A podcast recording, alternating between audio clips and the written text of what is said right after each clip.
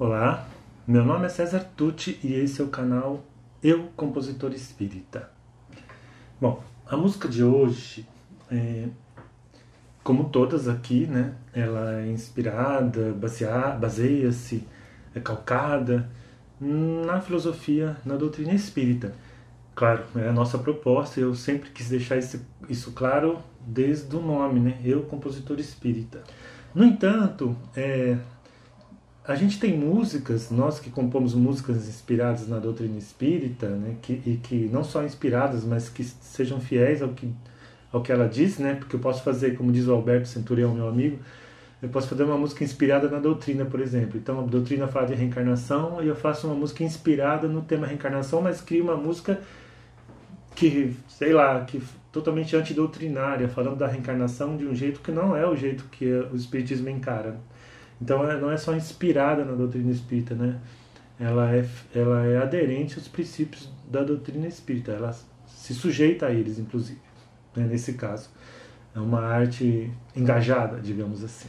E essa música, e como algumas outras que eu tenho, ela, embora seja inspirada e seja fiel ao que diz a doutrina espírita, ela não tem nada que a caracterize como exclusivamente espírita, que possa ser cantada apenas por quem acredita no espiritismo. Não, porque aqui é uma música que ela fala de fraternidade, de amizade, de interdependência, de que nós estamos todos conectados, de que não dá para ser feliz sozinho, que que a gente nós somos nós somos um com o todo. Nós estamos todos solidariamente conectados.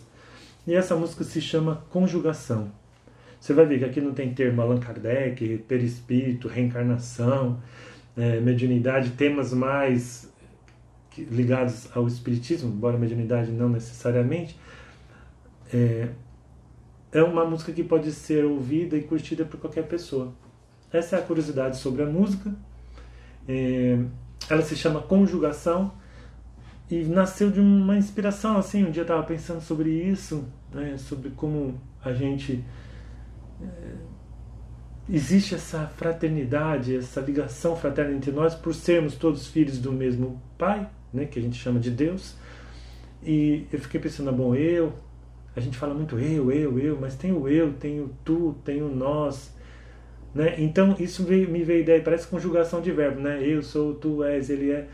E nasceu daí a ideia do título, conjugação. A música é assim, vou falar a letra. Eu sou importante, mas não sou sozinho. Gente, a criança, quem é educador, quem é pai, mãe, professor, sabe muito bem disso. Ela tem aquela fase egocêntrica, né? que aos poucos a gente vai quebrando. É importante que ela viva essa fase? É.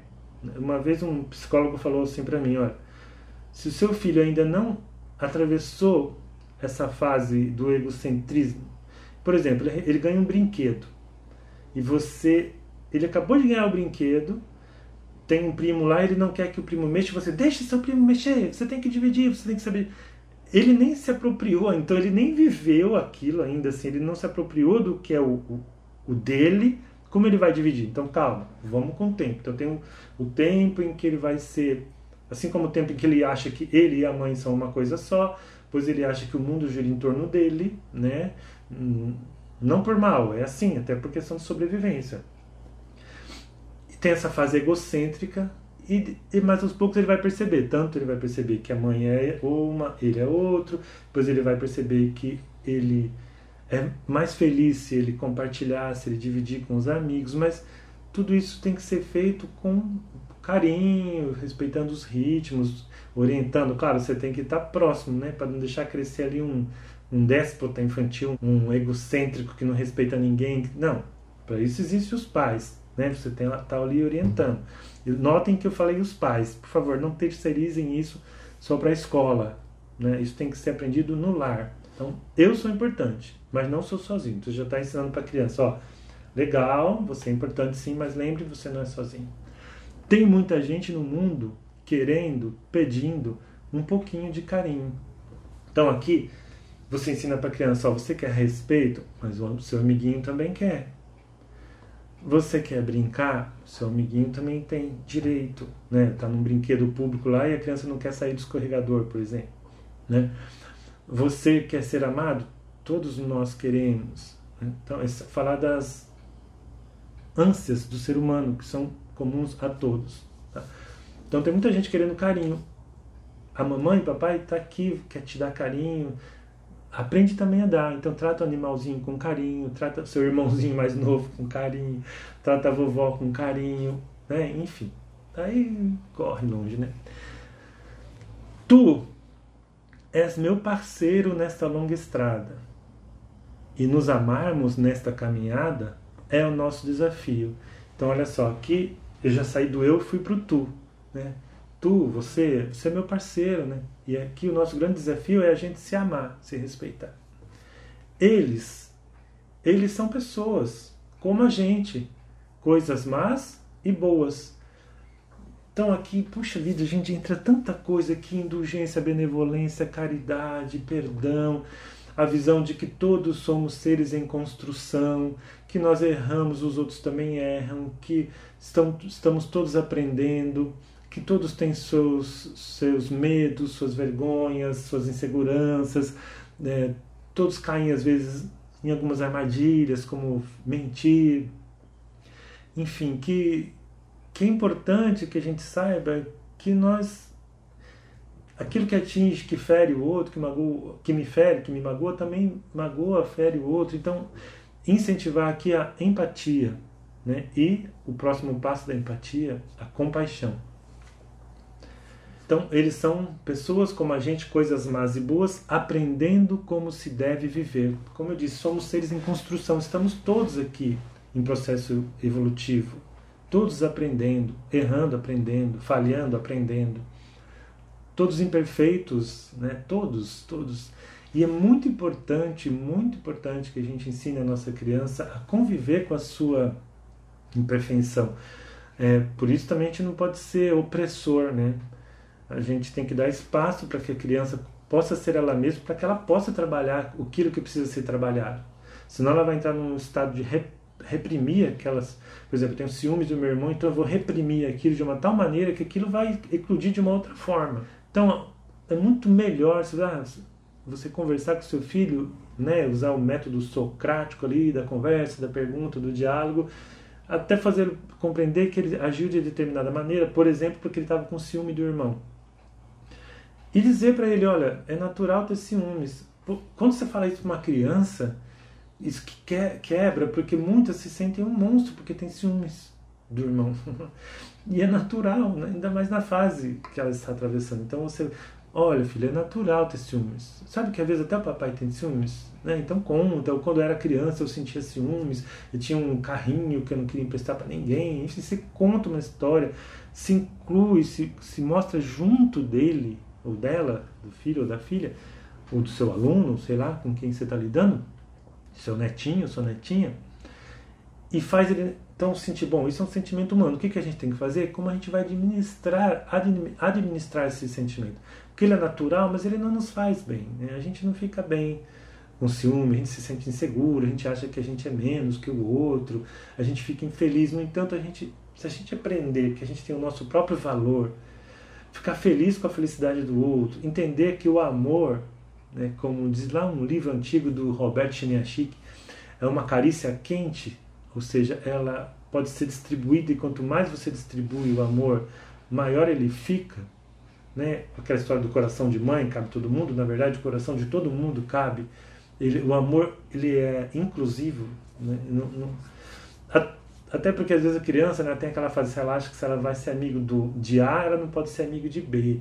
E tem esses joguinhos né, naquela idade. Não, você vai ser minha amiga, então você não vai ser amiga dela. Se você é amiga dela, então você não vai ser minha amiga. Então a gente vai ensinando para a criança que não é assim. Certo? Olha só, quanta coisa dá para falar aí. É, estão aprendendo como se deve viver. viver. Nós aqui, unindo a voz para cantarmos todos juntos a canção. Olha a sutileza disso aqui. Porque assim, eu não achei um jeito de encaixar o vós, pronome aqui. Tá eu, tu, ele, nós, vós, não coube aqui, não achei. Mas entrou o voz com Z, não o voz com S, o voz de voz, né? E foi uma maneira de brincar com as coisas. A gente compor também é brincar com os elementos que você tem à mão, no caso a língua aqui, né? Ou a harmonia musical. Então nós, enfim, não somos sós, tá? Para fechar o som, nós não somos sós.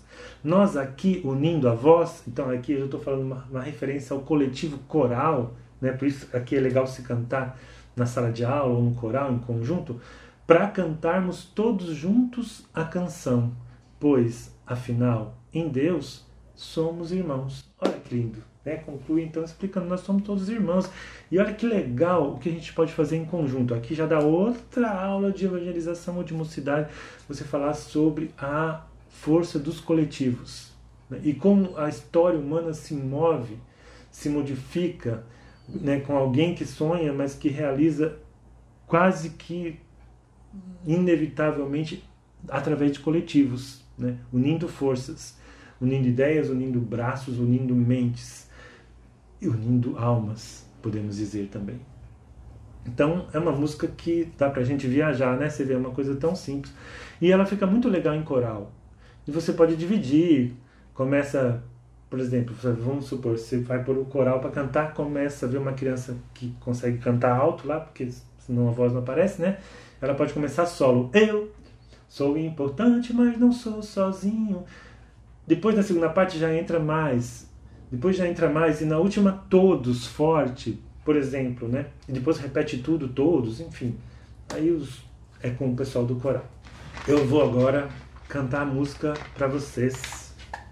Conjugação. Conjugação, eu não sei se ela tem vídeo no YouTube.